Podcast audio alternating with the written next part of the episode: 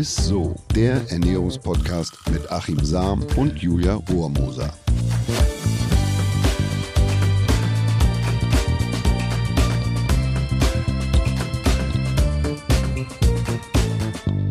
Hallo und herzlich willkommen und das Wichtigste jetzt zum Anfang Happy New Year, ihr Ja, Lieben. Ihr hört ist so, den Ernährungspodcast mit dem Ernährungswissenschaftler Achim Sam. Und der wunderbaren Julia Rohrmoser. Hallöchen. Achim, sag mal so, jetzt neues Jahr, neues Glück. Ähm, erzähl mal, wie geht's dir? Hat das neue Jahr dich schon im Griff? Oder? Nee, aber es, es geht ja immer, also brettert ja dann irgendwie so zwischen den Jahren, hat man irgendwie so, hm, ja. Ja. Und dann auf einmal, bups, dann geht alles wieder von vorne los. ja, das stimmt nämlich. Und deswegen, jedes Jahr fällt mir auch immer wieder auf, wie viele Menschen ja mit Verboten ins Mhm. neue Jahr starten. Und diese Verbote tarnen sich dann ja aber eigentlich so als gute Vorsätze. Ich meine, Ja. sowas wie, ne, ich esse jetzt gar keine Schokolade mehr Mhm. oder Abendbrot im neuen Jahr immer vor 18 Uhr. Oder Funktioniert ich super. ja, funktioniert, wissen wir alle mal sehr gut. Oder ich verzichte den ganzen Januar irgendwie auf Weißmehl oder so. Da mache ich übrigens gar keinen Unterschied zwischen Männern und Frauen. Ich glaube, das ist bei uns allen gleich. Ähm, Achim, sag mal, hast du eigentlich auch irgendwie so ein Verbot oder einen Vorsatz fürs neue Jahr? Ja, also äh, ich sag auch in 2023 sage ich Nö zum Nein. Ähm, So, ah, auch schön. Und äh, wie regelmäßige ISO-Zuhörerinnen und Zuhörer ja wissen, bin ich kein großer Freund von Verboten und guten Vorsätzen und so, weil, naja, funktioniert einfach nicht. Es hält eh äh, nur jeder Fünfte durch und hört Hm. endlich auf mit dem Rauchen, nimmt ab, äh, fängt regelmäßig an zu joggen und so, und zwar täglich. Ja, ja, ja. Also es, es machen tatsächlich die wenigsten und deshalb drehe ich wie im letzten Jahr bei unserer Neujahrsfolge den Spieß einfach mal wieder um und erzähle euch mal nicht, was wir in 2023 weniger ähm, essen sollen und wo man, wo man drauf verzichten soll, sondern von welchen Lebensmitteln es ruhig eine Portion mehr sein darf. Finde ich gut. Also so schön, Ja. ne, wie im Supermarkt oder beim Metzger, was dann darf es auch ein bisschen mehr sein. Geil. Jawohl, es darf in 2023 mehr sein. So. Also mein Motto für 2023, mehr ist mehr, zumindest wenn es um Volumen- und ballaststoffreiche Lebensmittel geht. Und deshalb erzähle ich euch heute was zur Magie der Magenfüller Ah. und wie uns die Volumenwunder beim Abnehmen helfen und die Gesundheit unterstützen. So. Ich muss sagen, die Magie der Magenfüller hört sich auf jeden Fall schon mal sehr gut an. Volumenwunder auch, klingt sehr spannend. Aber so richtig etwas drunter vers- vorstellen kann ich mir jetzt natürlich wahrscheinlich noch nicht, genauso wie die Ja, ganzen ja. Hörerinnen und Hörer. Mhm. Deswegen, ähm, ja genau, erzähl mal, worum geht es eigentlich genau? Also dabei geht es vor allem um ballaststoffreiche Lebensmittel. Von denen sollten wir tatsächlich etwas mehr essen. Ballaststoffe kommen ausschließlich in pflanzlichen Lebensmitteln vor und werden in lösliche und unlösliche Ballaststoffe unterschieden. Und unlösliche Ballaststoffe sind hauptsächlich in Getreide- und Vollkornprodukten enthalten. Und die haben eben die Fähigkeit, dass sie sehr viel Wasser binden können. Und das hat äh, viele Vorteile. Und dadurch quellen die eben besonders gut auf und vergrößern das Nahrungsvolumen. Es wird einfach mehr und es wird ein Reiz auf die Darmwand ausgeübt. Die Darmtätigkeit wird angeregt und das hat diverse Vorteile, weil dieser Speisebrei eben nicht so lange im Darm bleibt und wir weniger Verstopfungen, Hämorrhoiden, Ja, ja. Diverkulosen. Diverkulosen sind Ausstülpungen in der Darmwand. Also wenn da der Nahrungsbrei da lange liegt, Mhm. dann kommt es zu so entzündlichen Ausstülpungen, die nennt man äh, Divertikulose. Und das kann äh, Vorstufe sein äh, von, von Darmkrebs. Und Oh. deshalb sollte man das irgendwie vermeiden und Ballaststoffe helfen da tatsächlich gut dagegen. Und dann lösliche Ballaststoffe, wie zum Beispiel Obst und Gemüse, Haferprodukten stecken die viel drin, in Mhm. Kartoffeln, Hülsenfrüchten und so weiter. Die haben den zusätzlichen Vorteil, dass die teilweise verdaulich sind und somit wiederum ein gutes Futter für die Darmbakterien, weil, und das haben wir ja immer wieder in diesen ganzen Darmfolgen, die wir bislang gemacht haben, dann wird von diesen Mikroorganismen Butyrat produziert und das stärkt die Darmwand, also macht sie weniger durchlässig und dadurch haben wir weniger Krankheiten und, und weniger, sagen wir mal, Zivilisationskrankheiten, sind infektanfälliger und so weiter. Haben wir, wie gesagt, schon mehrfach ausführlich Ja, drüber ja, ja. gesprochen, kann man einfach mal reinhören.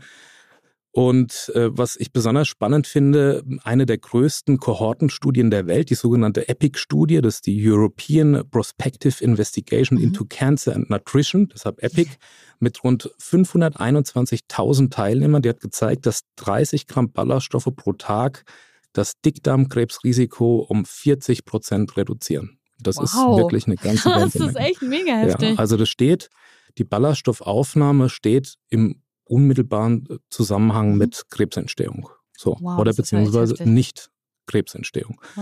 Und zusätzlich haben Ballaststoffe die Fähigkeit, das schlechte Cholesterin, das ist das sogenannte LDL, also dieses Low Density mhm. Lipoprotein, zu senken.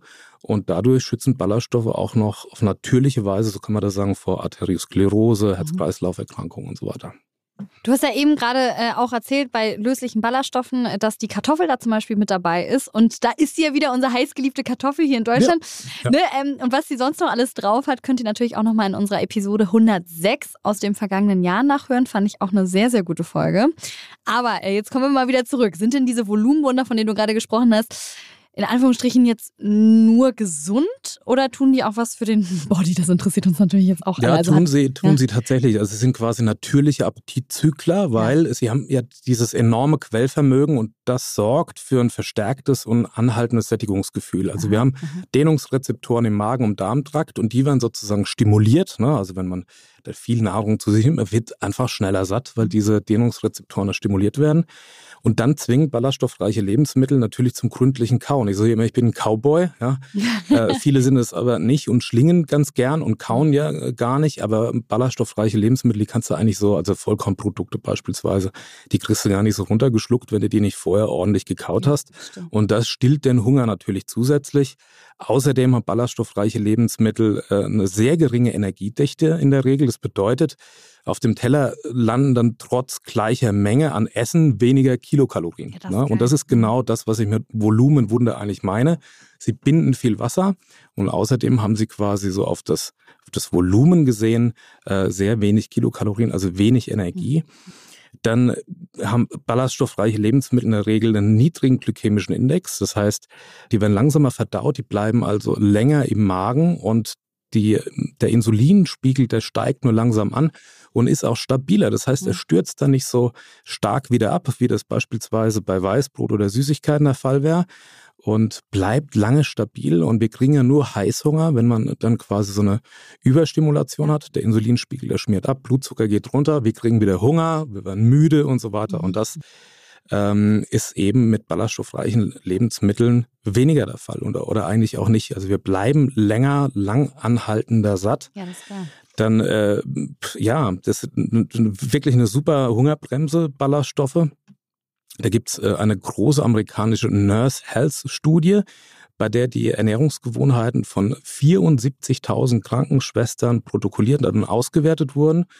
Und die Studie zeigt einen Zusammenhang zwischen der Ballaststoffzufuhr und dem Gewicht. Und das Ergebnis ist, dass Frauen, die mehr Ballaststoffe über die Nahrung gegessen haben, insgesamt weniger wogen als die, ja, die Weißmehlprodukte bevorzugt haben. Und mhm. Äh, im Rahmen einer weiteren Studie ähm, hat man gesehen, dass Leinsamen da besonders gut tricksen.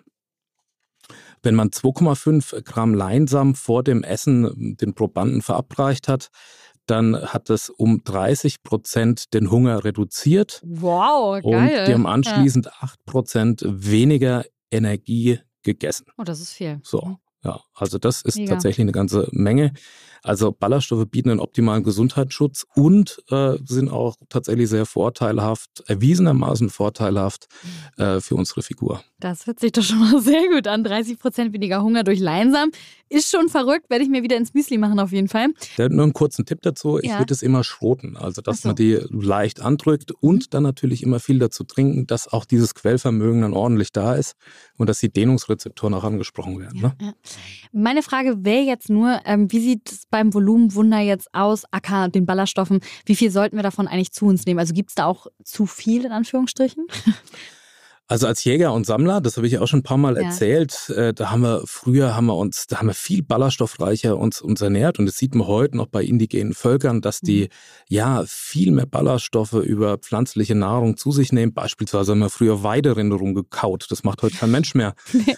Und da war die, die Zufuhr pro Tag, die lag bei 150 bis 170 Gramm Ballaststoffen pro Tag. Das ist eine ganze Menge, weil wenn man sieht, dass wir heute äh, so im Durchschnitt nur 50 bis 20 Gramm essen oh und die allgemeine Empfehlung bei etwa 30 Gramm pro Tag liegen. Da sieht man eigentlich, dass wir da ziemlich weit von Krass, entfernt sind. Ja. Und das Problem ist einfach, dass wir dadurch halt unser Mikrobiom nicht so richtig füttern. Das heißt, die, die mhm. bekommen eigentlich zu wenig Nahrung und dadurch werden wir dann letzten Endes infektanfälliger und so, weil es eine Auswirkung hat auf die Darmwand und auf, ja, auf die ganze Gesunderhaltung sozusagen im Magen-Darm-Bereich. Und das, das ist eben ein, ein Problem. Ja.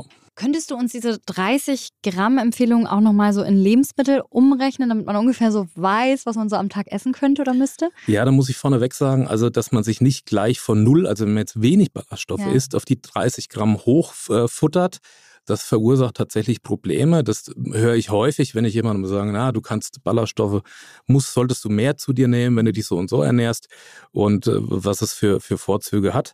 Dann denkt man, naja gut, viel hilft viel. Und dann fangen die auf einmal an, oh, sich wahnsinnig ballaststoffreich zu ernähren. Ja. Und dann kriegt man Probleme. Und die kommen daher, dass unser Mikrobiom jetzt natürlich eingeschränkt ist, auch in der Vielfalt. Und jetzt müssen Mikroorganismen die Aufgabe übernehmen, die Ballaststoffe wieder zu zu, zu, ja, sozusagen zu zersetzen. Und jetzt haben wir aber nicht mehr so viele Mikroorganismen da und die müssen diese große Aufgabe übernehmen. Jetzt kommt da auf einmal viel rein. Und das macht dann natürlich Verdauungsprobleme und macht uns Schwierigkeiten. Und dann denken wir in der Folge, das tut mir nicht gut oder ich habe irgendwie ja. eine Lebensmittelunverträglichkeit oder so. Und dann hören die meisten wieder auf damit, sich ballaststoffreich zu ernähren. Und deshalb ist meine äh, Empfehlung, dass man sich langsam quasi an diese 30 Gramm Ballaststoffe äh, wieder ranwagt und ja. rantestet. Ne? Also beispielsweise, dass man beim Apfel einfach die Schale dran lässt und mit solchen kleinen Dingen, dass man sich langsam wieder nach oben futtert, dass man dann eben keine mhm. Probleme kriegt, weil das wirklich gesund für uns ist, okay. so langfristig. Also okay. Also nicht irritieren lassen. Aber ähm, naja, also man kommt auf die Menge, wenn man jetzt täglich so vier bis sechs Scheiben Brot isst, äh, vorzugsweise Vollkornbrot, Vollkorn. dann kommt man eigentlich auf die 30 Gramm oder insgesamt mehr Vollkornprodukte wie Naturreis, Vollkornnudeln, Getreideflocken, dass man die eben einplant oder sich an diese allgemeine Empfehlung hält, pro Tag fünf Portionen Gemüse und Obst zu essen. Ich sage jetzt bewusst Gemüse und Obst, sonst hat man ja immer gesagt Obst und Gemüse aber eigentlich da Gemüse hat mehr Ballaststoffe als, ähm, als das Obst. Und dann hat man natürlich im Obst auch noch die, die Fructose, deshalb ja. ist eigentlich Gemüse zu bevorzugen. Dann natürlich Kartoffeln, Hülsenfrüchte, beispielsweise wie Erbsen, Bohnen, Linsen, dass man die mit auf den Speiseplan nimmt. Oder ansonsten eben so, so Weizenkleie oder Leinsamen sich mal mit ins, äh, ins Frühstück rührt. Absolute Ballaststoffbomben sind tatsächlich Weizenkleie. 45 Gramm Ballaststoffe stecken da in 100 Gramm. Uh, Natürlich ist jetzt 100 Gramm Weizenkleie auch recht viel. Oder ähm, Bohnen, ähm, 17 Gramm ähm, sind da drin, Vollkornnudeln 9, getrocknete Aprikosen auch 9 Gramm, Vollkornbrot auch 8 Gramm, was auch nicht so wenig ist, pro 100 Gramm Lebensmittel. Wow. So. Mhm. Okay, nee, aber das, das ist ja machbar theoretisch am Tag, muss man sagen. Also ja, man muss dazu sagen, Achtung, dabei ist es ganz wichtig und das muss man immer explizit dazu sagen, viel zu trinken. Die Faustregel ist, dass man pro 10 Gramm Ballaststoffe 0,5 Liter Flüssigkeit trinkt. Und das gilt vor allem für Kleie und Leinsamen und sonst drohen eben Verstopfungen. Mhm. Das heißt, irgendwo, weil die natürlich so viel Wasser binden, müssen die dann das Wasser auch herkriegen. Jetzt Ach, trinke so ich zu wenig und dann entzieht es dem Organismus natürlich dann Wasser und dann neigt man eben dann zu Verstopfung und so. Und das ist dann, äh, dann tut es weh irgendwo. Okay, sehr gut, alles klar. Also ja. wenig trinken ist dann kontraproduktiv. Gibt es dann auch ähm, andere Lebensmittel, sage ich mal so, die kontraproduktiv wirken, als jetzt deine Volumenwunder sozusagen? Naja, also die eigentlich äh, sozusagen ballaststoffreich sind, aber mhm. ungünstig sind. Das sind so, so, mhm. sowas wie gesüßte Cornflakes oder mhm. süße Cere äh, Cerealien oder Instant-Haferflocken, Baguette, Langkornreis, Instant-Kartoffelbrei. Okay, also beim Reis ist beispielsweise Parboiled und Basmati-Reis sehr günstig. Bei Haferflocken sollte man natürlich irgendwie die normalen mhm. Flocken nehmen oder man kann auch so Schmelzflocken okay. nehmen, also oder süße Cerealien, dass man eben auf die ja. auf ungesüßte geht. So, und, und dann ja. sich selber das mit reinrührt, vielleicht mit dem Honig so ein bisschen nachsüßt. Aber da hat man quasi, das, das sind eigentlich so Lebensmittel, die eigentlich viele Ballaststoffe enthalten, aber dann nicht so günstig oh. sind, weil sie sind relativ hohen mhm. Zuckergehalt. Okay, okay, super. Ja, mega. Das war's dann ja auch schon wieder. Natürlich kommen wir jetzt aber erstmal noch zu unserem Highlight der Woche. Das Highlight der Woche. Und das ist dieses Mal, finde ich, ganz spannend. Die Knollenfrucht habe ich ehrlich gesagt noch nie gehört. Topinambur. Also meine erste Begegnung, deshalb kann ich dir das glauben, dass du das noch nie gehört hast, war in Baden-Württemberg zu meiner Ausbildung. Okay. Ich habe so eine Journalistenklasse damals besucht und da war überall, hat man dann den Tobi getrunken. Also Tobi ist die Brennen aus dem Tobinambur einen Schnaps und in so. Baden-Württemberg, da hat gefühlt jeder so eine Tischdistille zu Hause stehen und dann brennen die aus dem Tobi halt äh, einen ordentlichen Schnaps. Und Glaube. das war auch mein letzter großer Rausch, den ich tatsächlich hatte. Also so ein das richtiger war damals? Rausch. Ach so, okay. so lange ist es her und da wird mir, da wird mir heute noch schwindelig, wenn ich dran denke. Aber so ein Turbinambur äh, kann man roh äh, gebrannt, ja, oder auch gekocht essen, mhm. Suppen, Gemüse, äh, Beilage, Kartoffelersatz mhm. oder dass man einen Eintopf draus macht, äh, da eignet er sich super, weil Turbinambur super gesund ist. Also der hat kaum Kilokalorien, 30 Kilokalorien pro 100 Gramm. Das sind 60 Prozent weniger als die Kartoffel bei einer mhm. ähnlichen Konsistenz, schmeckt auch ähnlich einen extrem hohen Ballaststoffgehalt, deshalb habe ich die auch mit reingenommen, also so zwischen oder bis zu 22 Gramm pro 100 Gramm äh, von dieser, mhm. ja, von dem Turbinambur. Eine Portion mit 140 Gramm entspricht sozusagen äh, dem Tagessoll, ne, schon an Ballaststoffen, okay. also man muss gar nicht so viel davon essen. Außerdem ist es eine wahnsinnig gute Quelle für Beta-Carotin. Da sollten nur Raucher aufpassen mit der Aufnahme oder mit zu viel Beta-Carotin, ähm, kann dann da ja, das Krebsrisiko erhöhen, aber für alle anderen ist es tatsächlich super gesund, Beta-Carotin. Ein paar Tropfen Öl, wenn man die dazu gibt, verbessern übrigens die Verfügbarkeit ähm, von Beta-Carotin. Mhm. Und da gibt es Untersuchungsergebnisse von schwedischen Forschern, dass man mit ein paar Tropfen das Beta-Carotin viel besser aufnehmen kann. Dann ist es eine sensationelle Eisenquelle. Also das stecken 5 bis 18 Milligramm pro 100 Gramm Tobinambur drin. Die Tagesempfehlung an Eisen ist 10 bis 15 Milligramm. Also mit 100 Gramm Tobinambur, da hat man das Tagessoll eigentlich schon erreicht. Perfekt. Zum Vergleich, ja, um auf die gleiche Menge zu kommen, müsste ich 150 Gramm Sojabohnen oder 70 Gramm Leber essen oder 200 Gramm okay, getrocknete Linsen ja. oder 50 Gramm Blutwurst oder 150 Gramm Schinken. Das habe ich mir jetzt mal so rausgeschrieben.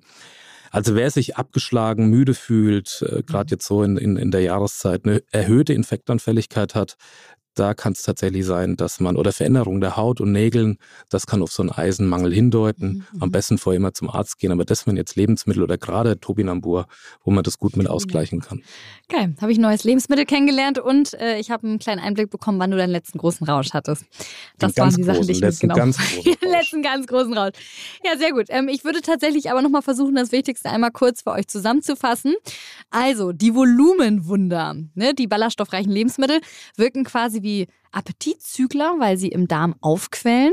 Dazu gehören beispielsweise, hat Achim auch gerade alles schon gesagt, Obst, Gemüse, Haferprodukte, Kartoffeln, Hülsenfrüchte sowie Getreide- und Vollkornprodukte.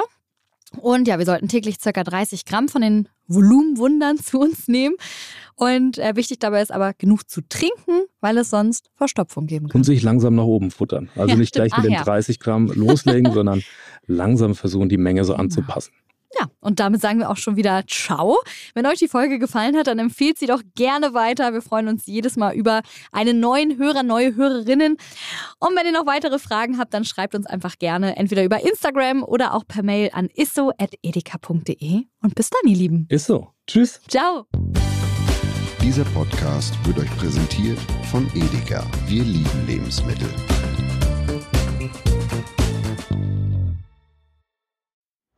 Es folgt eine Podcast-Empfehlung. Lo, bist du bereit? Ich bin sowas von ready. Are you ready? Herzlich willkommen bei Cheers, dem Weinpodcast mit Lou. Das bin ich, studierte Weinexpertin, Weinwirtschaftlerin und Weinbloggerin. Und ich bin Jonas. Ich bin hier, um Lou eine Menge Fragen zu stellen, denn wir sprechen in diesem Podcast über Wein, über Spannendes und eigentlich alles, was man wissen muss. Egal, ob man Weinanfänger ist oder fortgeschritten, dieser Podcast ist für alle bestens geeignet, die Bock auf Wein haben. Ja, welcher Wein passt zu welchem Essen? Warum ist Säure im Wein eigentlich so wichtig? Und wie kommen die Aromen in euren Wein rein? Und warum spuckt Lou nach dem Probieren immer wieder alles aus? In kurzen und knackigen Episoden gibt es genau auf diese Fragen die passende Antwort. Und ab und an gibt es auch noch Gäste. Und wenn ihr Fragen habt, dann schreibt sie uns an cheers.edeka.de. Jeden Montag gibt es eine neue Folge, überall da, wo es Podcasts gibt. Und ich würde sagen, Cheers. Cheers.